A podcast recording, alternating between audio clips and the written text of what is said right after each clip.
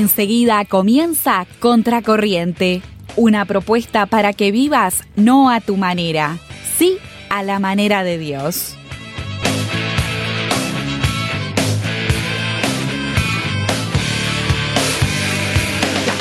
Bienvenidos a un nuevo programa de Contracorriente. ¿Cómo estás, Katy? Bien, gracias a Dios. ¿Qué tenemos preparado para hoy? Bueno, en el Ah, día- para, primero. Ah, sí. ¿Vos cómo estás? Ah, bueno. Le dije bien gracias. yo y no te pregunté a vos. Perdón.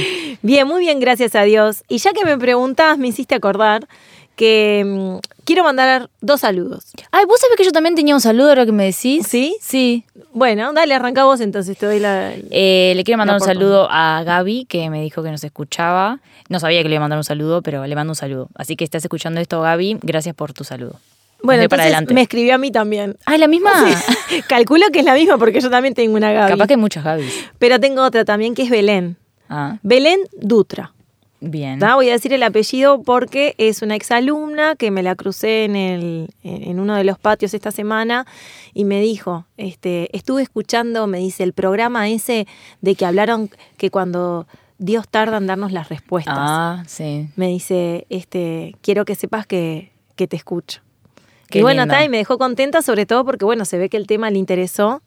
Así que también un saludo para ella. Y bueno, y para todos los que nos escuchan, que siempre nos mandan saludos, que nos escriben algún mensajito, Tal cual. háganlo porque también de alguna manera eh, es una caricia de parte de Dios para nosotros el saber que lo que hablamos, que lo que decimos realmente llega a tu corazón, responde quizás a una necesidad, alguna duda.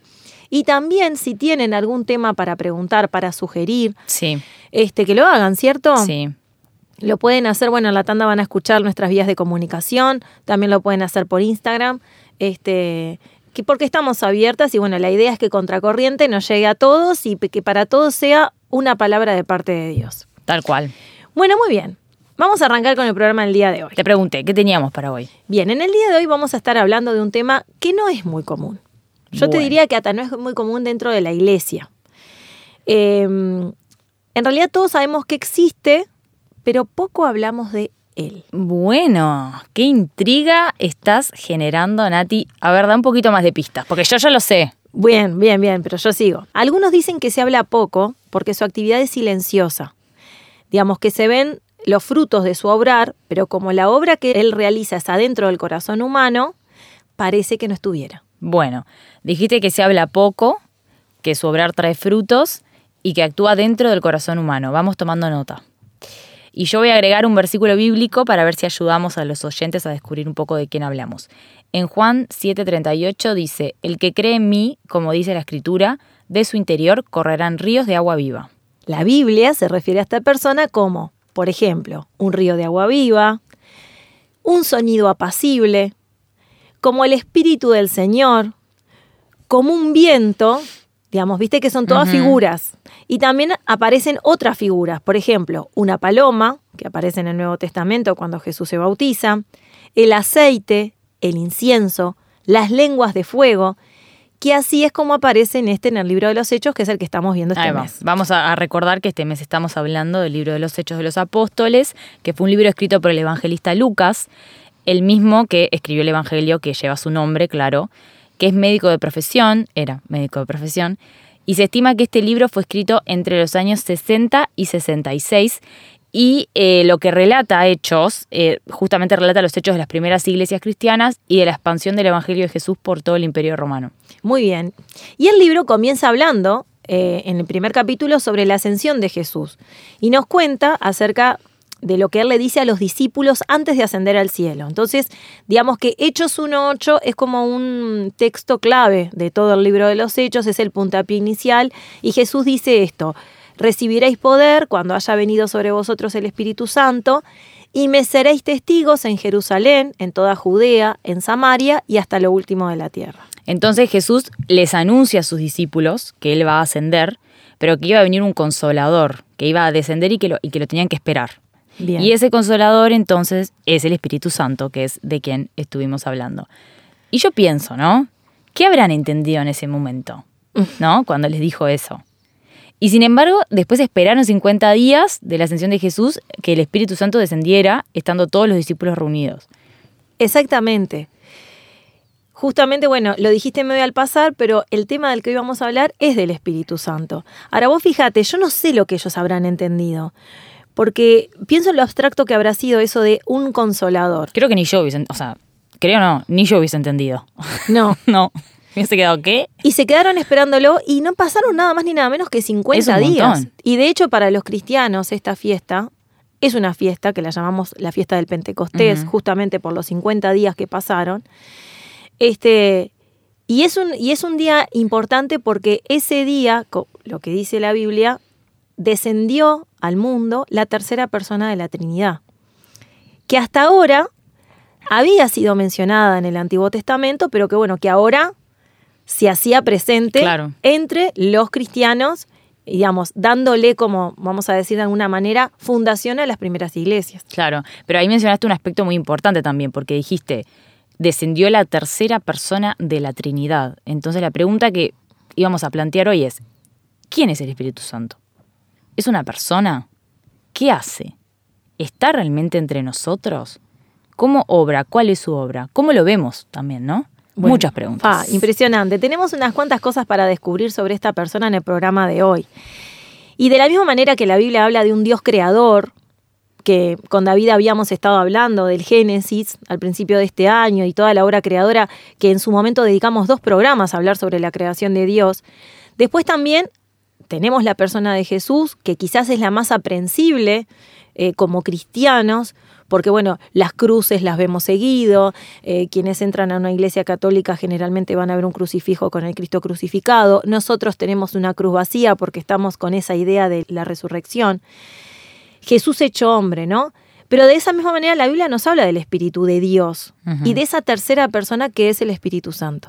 Y sin duda, la verdad que el concepto de Trinidad es un concepto complejo. Incluso el fin de semana este pasado tuvimos un retiro con los jóvenes de, de la iglesia a la que asisto y, y el, y la persona que llevó la palabra dijo que la Trinidad es un misterio para nosotros, incluso para los cristianos, que, que nuestra mente finita nunca va a terminar de entender lo que significa la Trinidad, No. que a mí también me voló la cabeza. Entonces, sin embargo, podemos intentar, intentarla de alguna manera. Y la Biblia hace muchas referencias a un Dios trino, o sea, un Dios eh, tres, en tres personas, ¿no? Desde el Génesis, que vos dijiste recién, ya utiliza expresiones como hagamos al hombre, ¿no? Como en plural. Y ahí da a entender como que ya estaban las tres personas de, de Dios, ¿no? Claro. Pero en este libro de Hechos particularmente, comienza hablando de esta tercera persona que aparece claramente luego de que Jesús asciende al cielo. Exactamente. Entonces, ¿qué te parece si vamos por partes? Dale. Lo primero que queremos decir es que el Espíritu Santo es una persona.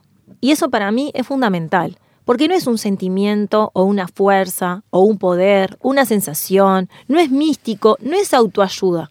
Hmm. Es una persona, como tal. Entonces, en ese sentido podemos decir que tiene esencia, tiene personalidad, tiene poder y hace cosas. Me parece clave esto para empezar. Así que lo primero que sabemos es que hubo un momento en el que descendió del cielo entre los discípulos. El Espíritu Santo descendió del cielo. Vamos a leer ese momento que está en Hechos 2, 1 al 3. Cuando llegó el día de Pentecostés, estaban todos unánimes juntos. Y de repente vino del cielo un estruendo como de un viento recio que soplaba, el cual llenó toda la casa donde estaban sentados. Y se les aparecieron lenguas repartidas como de fuego, asentándose sobre cada uno de ellos. Y acá se mencionan dos figuras del Espíritu Santo. Un viento recio y lenguas como de fuego que dijimos antes, ¿no? Claro, cuando lo presentábamos que decíamos todas la- las maneras en cómo la Biblia se refiere al. Espíritu Santo. Ahora, ¿qué momento? ¿Te imaginas? Ellos estaban reunidos como cualquier otro domingo, porque acá sabemos que ellos ya se empezaban a reunir los primeros días de semana recordando que ese día Jesús había resucitado. Y dice que estaban todos unánimes. Y de golpe se presenta esta escena. Miedo. Qué miedo. Sí, yo pienso que yo, yo me hubiese metido bajo una Sí, silla. no, no sé, ¿quedó qué? sé, No. no sé. Ahora, la pregunta, ¿no? Bien, es una persona. Ahora, ¿qué hace el Espíritu Santo? Mm. ¿Por qué está entre nosotros? ¿Qué te parece si vamos mencionando cada una de esas obras del Espíritu Santo? Dale. ¿Te parece? Pero si lo hacemos después de la pausa, Bueno, dale. dale. todo lo que necesito. ¿Querés comunicarte con nosotros? Encontranos en Instagram como Contracorriente RTM. o escribinos por WhatsApp al signo de más 598 91 610 610. También puedes escuchar nuestros programas en Spotify. Busca Radio Transmundial Uruguay y encontrarnos como Contracorriente.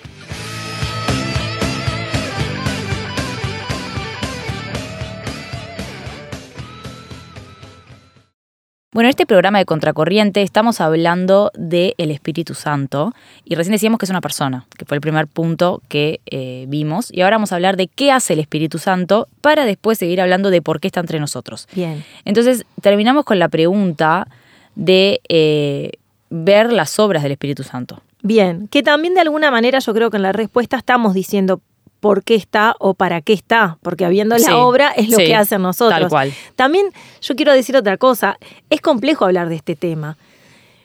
Yo creo que es uno de los temas más difíciles de tratar de la Biblia, Mm. por esto que hablábamos, ¿no?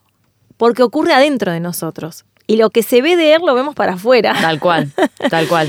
Pero bueno, el desafío va a ser, vayan pensándolo, darle la oportunidad al Espíritu Santo de que viva nuestras vidas. Igual me parece importante poder bajarlo a tierra, ¿no? Por supuesto. Porque es- decimos, decimos que es un tema complejo, pero a la vez dijimos que no era un místico. No, un- no. No, vamos a bajarlo a tierra porque está y existe y es así. Entonces, como una de las primeras obras del Espíritu Santo que podemos decir que se menciona en la Biblia, es que es nuestro consolador. Nos enseña y nos hace recordar. Juan 14, 26 dice, pero el consolador, el Espíritu Santo, a quien el Padre enviará mi nombre, les enseñará todas las cosas y les hará recordar todo lo que les he dicho. Acá vemos tres cosas en las que el Espíritu Santo nos ayuda. Es nuestro consolador, nos enseña las cosas y nos hace recordar lo que, lo que se nos había dicho. Entonces son muchos los problemas y dificultades que enfrentamos en la vida, pero el Espíritu Santo nos fortalece y nos orienta para que perseveremos y actuemos conforme a la voluntad de Dios. Perfecto. Vos fíjate que recién cuando leía yo pensaba, ¿no? Esto está en Juan. Por lo cual, estas son palabras de Jesús ya diciendo lo que iba a pasar. Por eso en esto que decíamos, cuando Jesús asciende y les dice que lo esperen, Jesús ya les había hablado de que de esta persona. Tal ¿no? cual. Y, y es muy importante esto, porque esto de que nos consuela en todos los momentos que vivimos, que nos enseña y que nos recuerda la palabra. La segunda obra, y que va de la mano, es que justamente en este recuerdo nos conduce a la verdad. Juan 16:13 dice, pero cuando venga el Espíritu de verdad, Él os guiará toda la verdad, porque no hablará por su propia cuenta, sino que hablará todo lo que oyere y os hará saber las cosas que habrán de venir. Es decir, otra función del Espíritu Santo es la de guiarnos a los hijos de Dios en la verdad. Nosotros sabemos que vivimos en un mundo donde el, el dueño de este mundo es Satanás. Y la Biblia dice que es el padre de la mentira. Pero el Espíritu Santo, que es Dios, es la verdad. Y nos conduce a la verdad. Y nos libera de las mentiras de Satanás. Y nos libera de los engaños que Él introduce en nuestra mente. Entonces, si será importante tener al Espíritu Eso Santo en nuestra vida. Eso iba a decir, si será importante. La tercera obra es que nos sella como hijos de Dios. ¿Qué significa esto? Nos da una nueva identidad, firme y eterna, nos marca, diríamos. Tal cual. Yo me imagino ahí como el sello de los animales, ¿viste? Sí. La, la- Sí. yerra que se hace, que se los marca. Segunda Corintios 1, 21 al 22 dice, Ahora bien, el que nos confirma con vosotros en Cristo y el que nos ungió es Dios, quien también nos selló y nos dio el Espíritu en nuestro corazón como garantía. Y además Efesios 4:30 dice, Y no entristezcáis al Espíritu Santo de Dios, por el cual fuisteis sellados para el día de la redención. Acá pienso, ¿qué función cumple un sello? ¿No? Nos marca, como decíamos recién, certificar, garantizar, demostrar que el producto es genuino, que es auténtico, que es, que es original y que además tiene garantía, ¿no? Ahí es, algo. precioso es- ese concepto. Pensá que eso es lo que el Espíritu Santo hace en nuestra vida cuando lo tenemos. Es precioso pensar que cuando yo le di la oportunidad al Espíritu Santo de que viva en mi vida, de alguna manera Dios me dio una nueva identidad, una nueva manera de verme, Tal cual. ¿No? Separada, genuina. Me, me encanta ese concepto que dijiste, ¿no? De genuino, de original, como de garantía también, ¿no? Bueno, muy bien. La cuarta obra es que intercede por nosotros y que nos conoce. Romanos 8 dice, y de igual manera el Espíritu nos ayuda en nuestra debilidad, pues qué hemos de pedir como conviene no lo sabemos, pero el Espíritu mismo intercede por nosotros con gemidos indecibles. Mas el que escudriña los corazones sabe cuál es la intención del Espíritu, porque conforme a la voluntad de Dios intercede por los santos. Es decir, otra función del Espíritu Santo es que Él intercede por nosotros delante de Dios, el Padre, y que escudriña y conoce nuestros corazones. Y eso es tan importante. A veces, la Biblia en otros lados dice que a veces no sabemos cómo pedir. Y acá dice, ¿no? Pedir como conviene. Y el Espíritu es el que intercede por nosotros, dice con gemidos que realmente en ese sello, en esa conducción hacia la verdad, también intercede por nuestras peticiones y necesidades delante de Dios. Y de eso, que, que en realidad nos ayuda también a identificar qué es lo que nos conviene y nuestra debilidad y qué podemos pedirle a Dios, ¿no? Es, Me parece Es maravilloso. importante. Bueno, en, en quinto lugar, el Espíritu Santo nos da poder para proclamar el mensaje de salvación y para hacer milagros en el nombre de Jesús. hmm, En los propios evangelios dice que el mismo Jesús fue lleno del Espíritu Santo, guiado por el Espíritu Santo y empoderado por el Espíritu para realizar milagros. Hoy nos empoderamos con muchas otras cosas, pero ojalá nos empoderáramos con el con el Espíritu, Espíritu Santo. claro. Entonces, ¿qué, ¿qué pasa? El Espíritu Santo también da poder para testificar sobre lo que Dios hace. En Romanos 15, 13 dice, que el Dios de la esperanza los llene de toda alegría y paz a ustedes que creen en Él, para que rebosen de esperanza por el poder del Espíritu Santo. Entonces son muchas las obras de Dios a nuestro favor. Tenemos que salir a hablar, a gritar en realidad lo que hizo Dios por nosotros en nuestra vida, ¿no?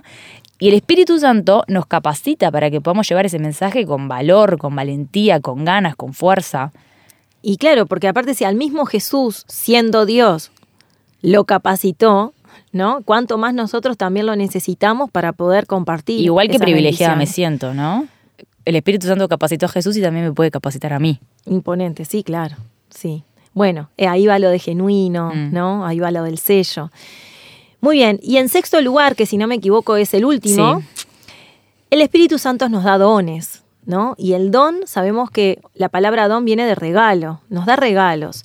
Y esos dones contribuyen al crecimiento de la iglesia, de la, de la cual nosotros formamos parte cuando tenemos al Espíritu Santo, pero también nos ayuda a bendecir a los demás, porque esos dones nos dan un propósito. Con ellos logramos impactar a la sociedad en la que vivimos, contribuimos en el crecimiento de las demás personas y también del pueblo de Dios. Entonces, dejemos que el Espíritu Santo nos guíe para que podamos vivir dentro del propósito de Dios. Primera Corintios 12 dice que Él reparte a cada uno los dones según Él quiere. ¿No? no los vamos a mencionar todos, pero por ejemplo menciona el de maestro, el de profecía, el de sanidad, eh, digamos, hay muchos dones que Dios nos da. El de enseñar la palabra, de predicarla, y, y bueno, y Él los reparte a cada uno. ¿Te parece que hacemos un, un raconto de estos últimos seis puntos antes de avanzar? Buenísimo. Dijimos eh, que la primera obra del Espíritu Santo es que nuestro consolador nos enseña y nos hace recordar lo que la palabra de Dios dice. Bien, después dijimos que nos conduce a la verdad. Después dijimos que nos sella y nos da una nueva identidad. Después dijimos que intercede por nosotros y nos conoce. En quinto lugar dijimos que nos da poder para poder proclamar el mensaje de salvación. Y en sexto lugar dijimos que nos da dones. Qué lindo todo esto, ¿eh? Precioso. Y ahora vamos a la siguiente pregunta. ¿Cómo se recibe al Espíritu Santo? Es una que nos da el tiempo de responder hoy, creo. En Hechos, eh, Pablo lo deja clarísimo. Dice, arrepentíos y bautícese cada uno de vosotros en el nombre de Jesucristo para perdón de los pecados y así recibiréis el don del Espíritu Santo. Entonces, el Espíritu Santo habita en nosotros cuando nos arrepentimos y cuando pedimos perdón por nuestros pecados.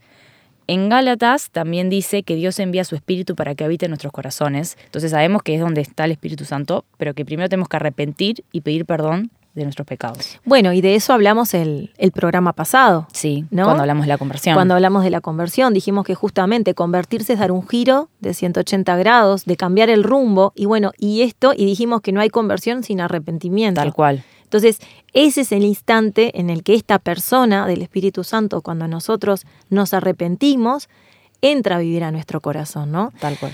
Ahora, ¿cómo se ve si una persona tiene al Espíritu Santo? Porque esto que decíamos al principio, este misterio de que es algo que pasa adentro, Pero que en realidad se, Eh, se refleja para refleja afuera. afuera.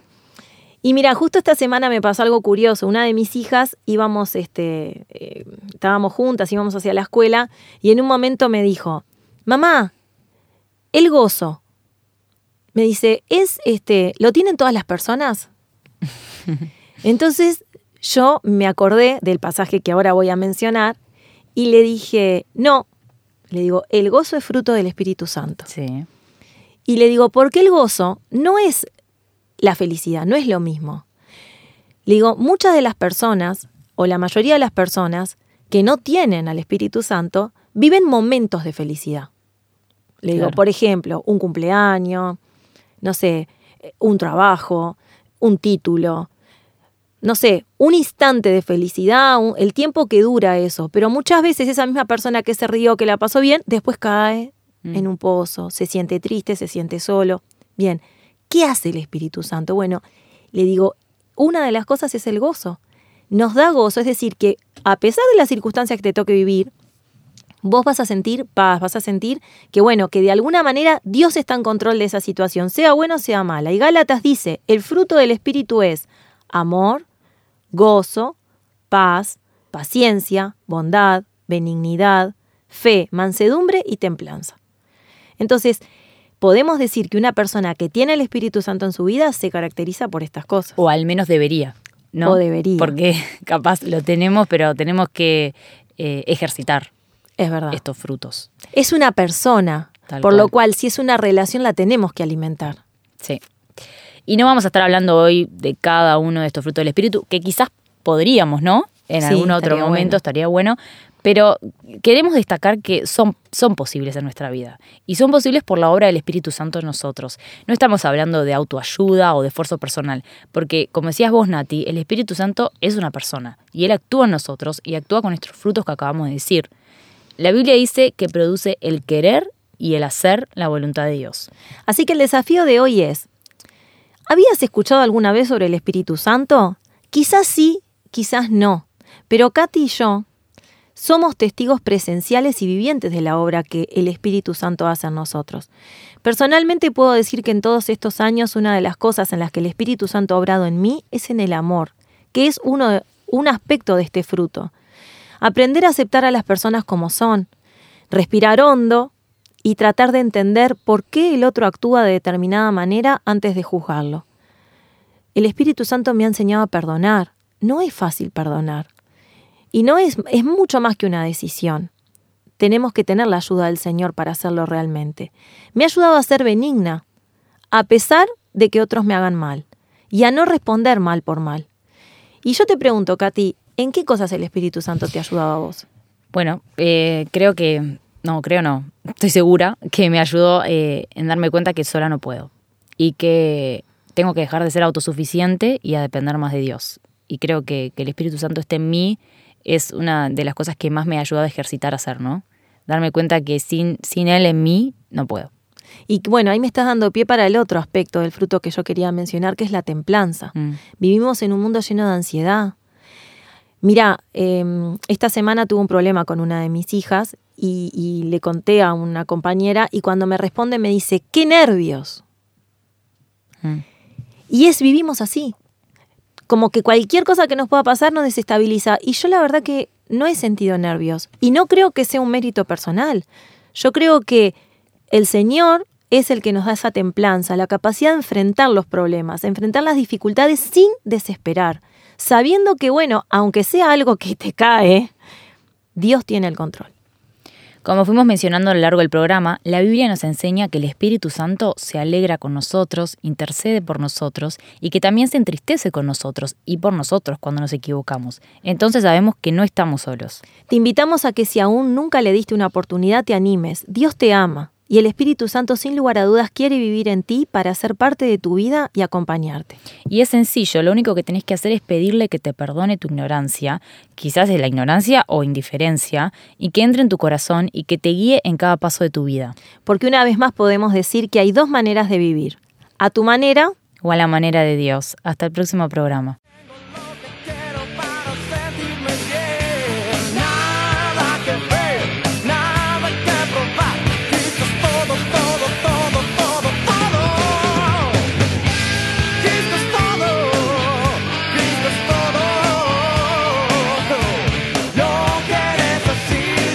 Hasta aquí escuchaste Contracorriente, desafiándote a vivir no a tu manera, sí, a la manera de Dios.